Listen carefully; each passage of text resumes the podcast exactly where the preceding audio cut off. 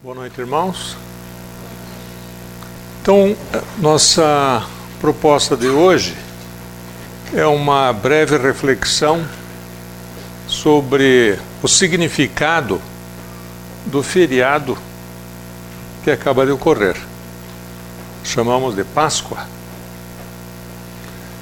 E quem sabe seja interessante saber um pouquinho da origem da Páscoa. Alguns anos atrás, até por curiosidade, fui pesquisar, depois de estudar um pouquinho sobre a origem do Natal, fui pesquisar a origem da Páscoa. E encontrei é, versões muito interessantes, e a mais é, completa nos dá conta de que a Páscoa é celebrada no início da primavera. Sim, mas agora é outono. Pois é. É que ela nasceu no hemisfério norte, onde lá é primavera. A primavera vem depois do inverno, não é isso?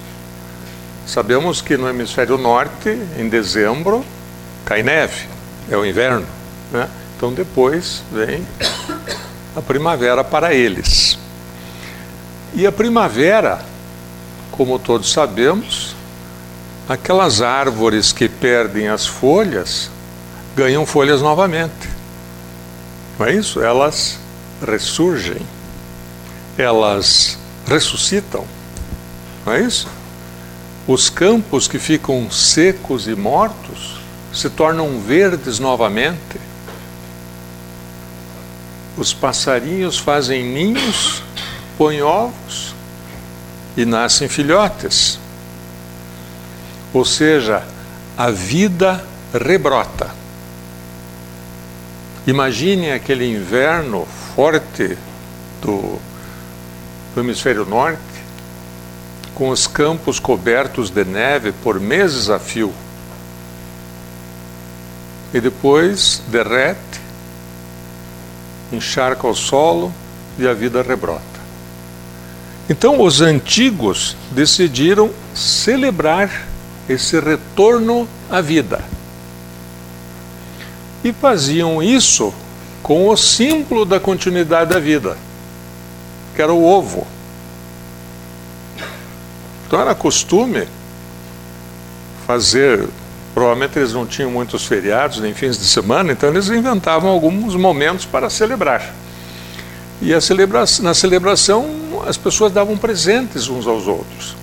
E era costume dar um ovo, como símbolo da continuidade da vida. E com o passar do tempo, alguns passaram a cozinhar esses ovos com raízes coloridas. Já podemos até imaginar, né? Cozinhar com beterraba, a casca do ovo vai ficar vermelha. Né? E assim, isso foi passando de geração para geração e foi se sofisticando, ao ponto de que um dos reis da Inglaterra, quando celebrou a Páscoa, quis inovar e enfeitou esses ovos que deu a alguns dos seus súditos com ouro e prata. Dá para imaginar o papel alumínio envolvendo os ovos hoje em dia, né? Como é que isso acabou afetando?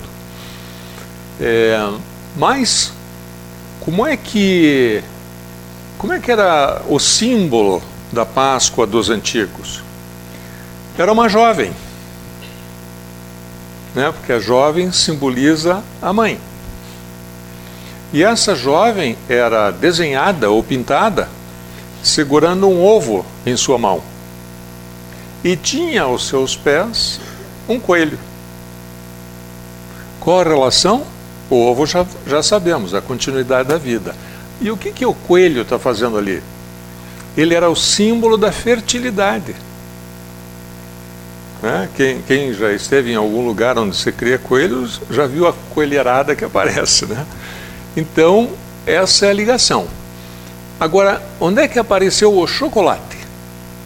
Bom, o chocolate foi levado para a Europa pelos espanhóis, que explorando as riquezas do Novo Mundo lá no, no México, descobriram que os nativos gostavam muito de uma bebida feita de chocolate, que eles chamavam de bebida dos deuses ou alimento dos deuses. E os anos se passaram e, naturalmente, alguém achou uma forma de substituir o ovo natural pelo ovo de chocolate. Atribui-se atribui essa invenção aos confeiteiros franceses. Vejam que curioso, né? A, a, a, composição de culturas de vários lugares até chegar onde estamos hoje. Mas a, o termo Páscoa para algumas culturas é traduzido como passagem. E alguns poderão dizer, né, a passagem do inverno para a nova vida da primavera, né? Outros a passagem da escravidão dos judeus no Egito para a liberdade. É, enfim, há várias explicações, cada povo tem a sua explicação.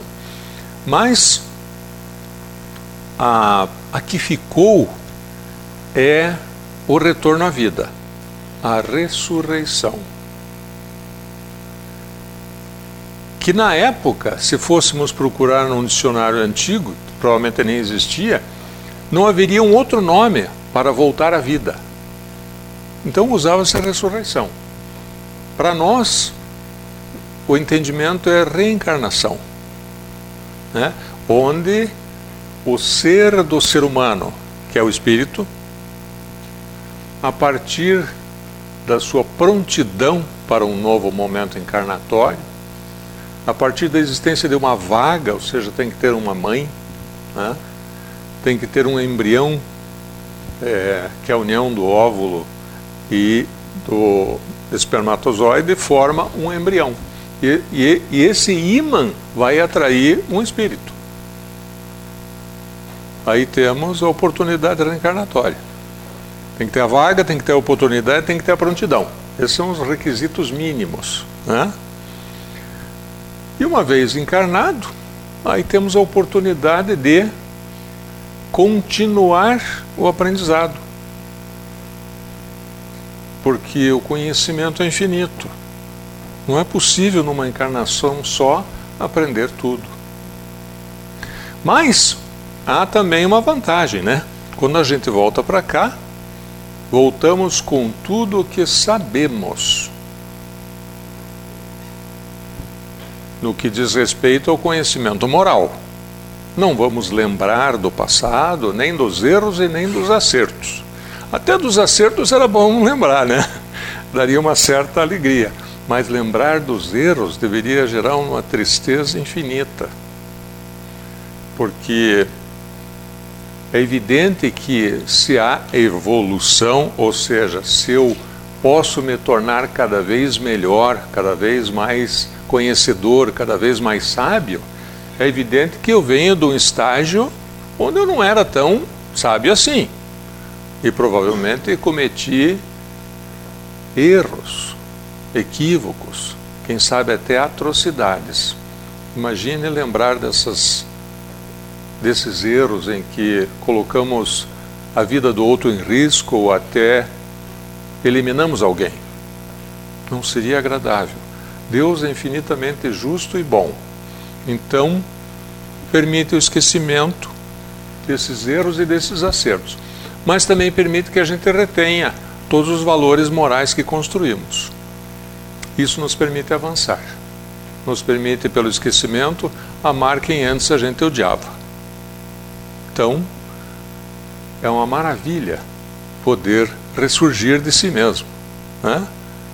e continuar a caminhada evolutiva, de modo que possamos nos tornar cada vez mais úteis na obra do Criador. Então, a, a Páscoa é, na verdade, uma composição de várias culturas fazendo a explicação de algo que é da natureza a vida brota. Né?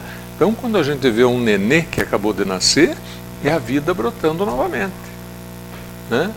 ressurgindo, reencarnando. Né?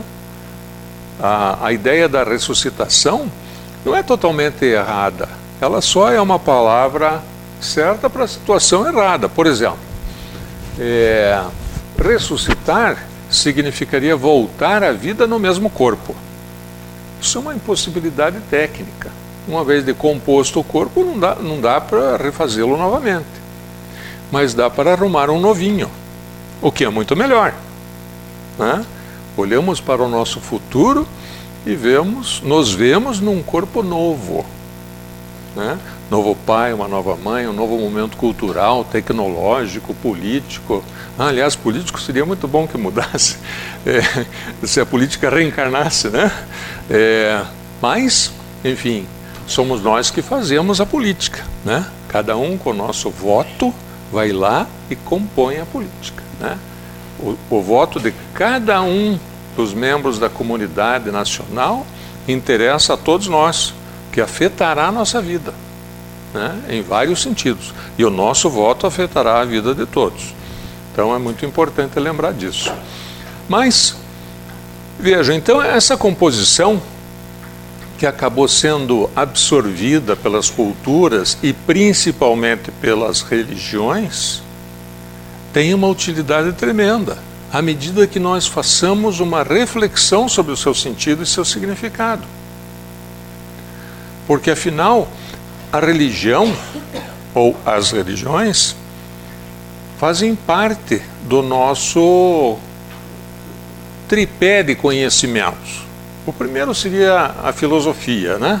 Filosofia considerada aqui como a busca da sabedoria.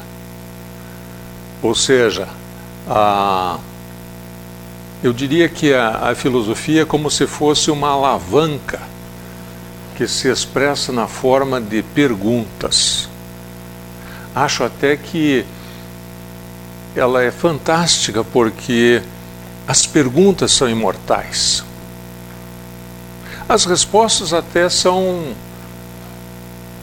biodegradáveis, né? Vamos examinar um, um exemplo aqui.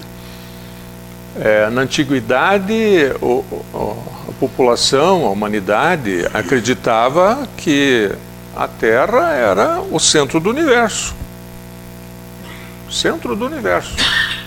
E o Sol girava em torno da Terra. Eu fico imaginando a dificuldade que era explicar para alguém né, que era o contrário. E o sujeito só respondia assim: não, peraí, o Sol nasce ali e se põe lá. Como assim? não gira em torno da Terra. Hã?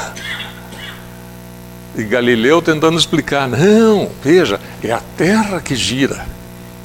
Tá louco, se a Terra girasse, a gente cairia do outro lado.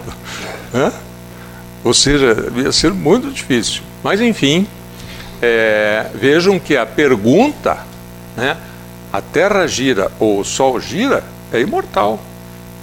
Ela permaneceu até agora. Até que milhões ou milênios de passaram-se e alguém alcançou a resposta, fez uma explicação lógica e as pessoas entenderam. Então, filosofia é isso: questionar, questionar as certezas, sair em busca da sabedoria. Né? Ciência já é aquela ferramenta que vai nos permitir fazer a verificação. É ou não é? Ou então, como é que é? Né? E religião já vai nos permitir fazer a aplicação ética desse conhecimento alcançado. Se nós chegássemos para um filósofo e perguntássemos assim: o senhor poderia nos explicar qual é a origem e o destino do ser do ser humano e o, o sentido e o significado da vida, da dor e da morte? O que, que o filósofo nos diria? Se fosse um verdadeiro filósofo, provavelmente diria o que disse Sócrates. Sei que não sei. Aliás, estou procurando essa resposta a minha vida inteira. Se você descobrir, por favor, me conte.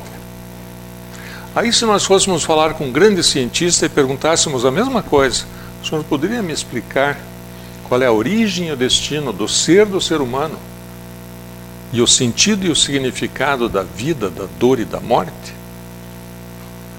Se fosse o cientista que esperamos que seja, ele diria: Meu filho, a ciência ainda não alcançou isso daí.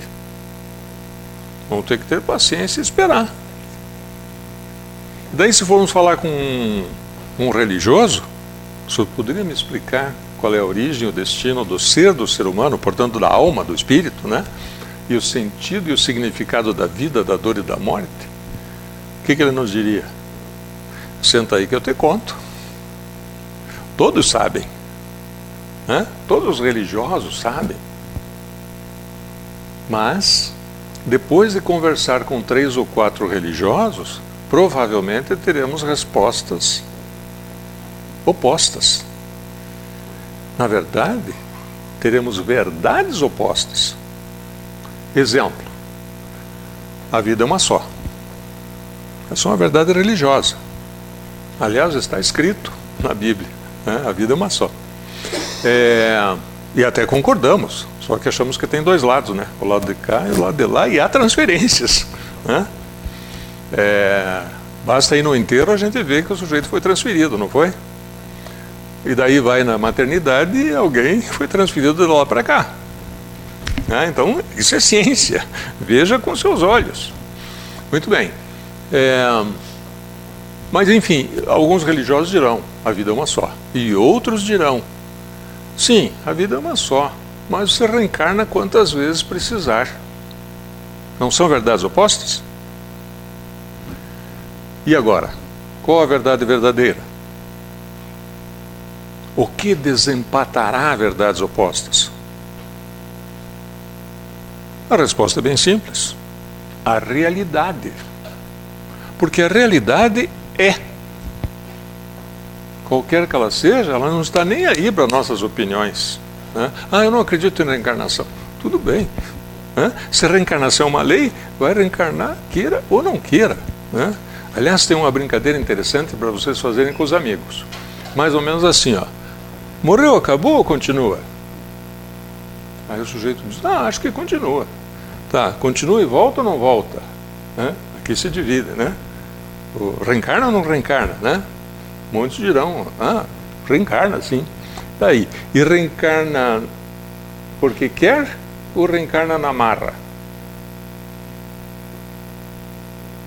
Aí que, como diz o ditado popular, né, a porca torce o rabo, né? Reencarna porque quer ou reencarna na marra? Vamos usar uma metáfora para trabalhar essa ideia. Imagine chegar para uma criança de 3 anos, a gente pergunta para ela se ela quer tomar vacina? Não. Quando vê, tomou. É, é um segundo de dor, mas uma encarnação inteira de saúde. Então, provavelmente, nós, espíritos em evolução, que ainda não alcançamos a maioridade para decidir tomar a vacina, né? provavelmente, quando vemos, estamos aqui, encarnados. Né? E é possível até que alguns dos presentes tenham sido convidados a encarnar, tenham concordado em encarnar, né? Porque vieram em missão, alguma missão relevante. Né? Ou reconheceram, não, eu preciso voltar. Mas pode ter outros, inclusive este que vos fala, que veio na marra. Quando viu, estava aqui. Porque se fosse muito na base do livre-arbítrio, eu fico imaginando né, que a espera seria gigantesca, porque o sujeito só ia querer encarnar em, como príncipe ou princesa. Né? E quantas vagas tem nessa, nessa posição, né? Ou famílias abastadas, né, que possam me garantir estudo de qualidade. Quantas vagas tem? Aí teria meia dúzia, né? Enfim, a impressão que a gente tem, e essa é uma conclusão até pessoal, é de que o livre-arbítrio é o livre pensar, não é ir e vir. Ir e vir, até o MST pode te impedir. Basta pôr uns pneus queimando ali e pronto, tranca tudo, né? Então, é, e um teste para isso é pensar assim: é, temos livre-arbítrio, mas temos o livre-arbítrio de continuar encarnado indefinidamente? Não. Nosso corpo tem prazo de validade. Né? É variável. Né? Alguns com 70, outros com 80, outros com 90, outros com 100, com 110, com 120, enfim. Né? Mas não há sobreviventes. Né? Então, já que não temos o livre-arbítrio para permanecer aqui, por que, que achamos que teremos o livre-arbítrio de permanecer lá? Isto posto, nos parece do nosso maior interesse ressurgir de nós mesmos, ou seja, nos renovarmos diariamente, de modo a contribuir para a melhoria do mundo, para que quando eh, chegar a nossa hora de voltar, o mundo esteja melhor. Porque nós assim o fizemos. Seja na área econômica, na social, na política, na moral, na preservação da vida, no cuidado com o outro, no cuidado com a natureza. Não é interessante pensar sobre isso nesse momento propício que é a Páscoa? Então, que a Páscoa possa nos servir de lembrete. Uma vez por ano a gente dá uma revisitada nessa ideia. E alerta alguém para o sentido de estar aqui, de ter voltado, de ter brotado novamente. Cada vez que a gente celebra ou a Páscoa ou uma nova primavera, como dizem para o aniversário, né? Vale a pena lembrar. Para que estou encarnado? Não há de ser férias. Pode até tirar uns 30 dias, mas nos outros dias era importante trabalhar na autoconstrução, no autoconhecimento, na melhoria de si, para servir de exemplo para aqueles que também quiserem melhorar. Não posso fazer o outro melhorar. Eu só posso fazer eu mesmo melhorar. Páscoa. Passagem. Estamos de passagem. Né? Estamos passando pelo tempo. Sobre o tempo, estou aqui lembrando de uma aula do Espírito Antônio Green ali representado em uma das suas encarnações, em que ele disse assim: quando encarna, o espírito entra no tempo. Muito interessante, né? E daí começa a contar o reloginho já, decrescente, né? para o momento de retornar. Então, que nós possamos lembrar que somos imortais, mas o tempo não volta. Se eu quero fazer alguma coisa, eu tenho que fazer agora, enquanto estou encarnado. Porque depois de desencarnado, ou arruma um médium que seja fiel ao que você fala, né? se quiser ajudar a Terra, né? ou espera a próxima encarnação, que pode levar 75, 85, 95, 150, quantos anos vai levar? Até surgir uma vaga boa.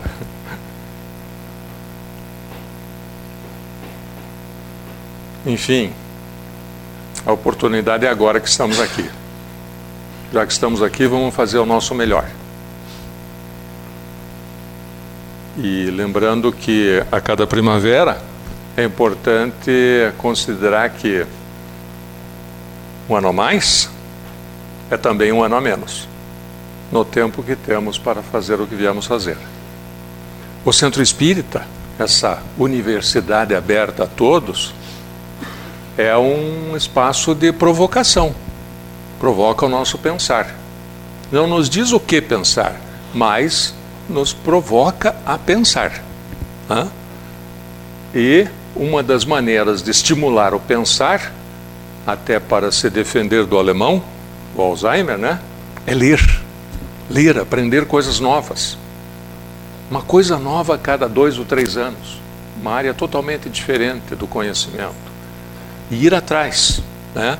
O, os livros são os estimuladores do conhecimento, os guardiões do conhecimento. A gente poderia dizer que eles são é, conhecimento em conserva. Lembram da compota? Antiga compota, né? É, eu lembro que minha mãe fazia compota. É, guardava no vidro o alimento, ele ficava ali preservado. Então o livro é isso, ele tem conhecimento guardado. Eu posso ir lá acessar isso e fazer processamento e ver como é que aquilo se aplica para o bem no meu próprio evoluir e daqueles que me cercam. Enfim, essa é a reflexão sobre a Páscoa. Espero que lhe seja útil de alguma maneira, assim como foi para mim. Muito obrigado pela atenção e até uma próxima oportunidade.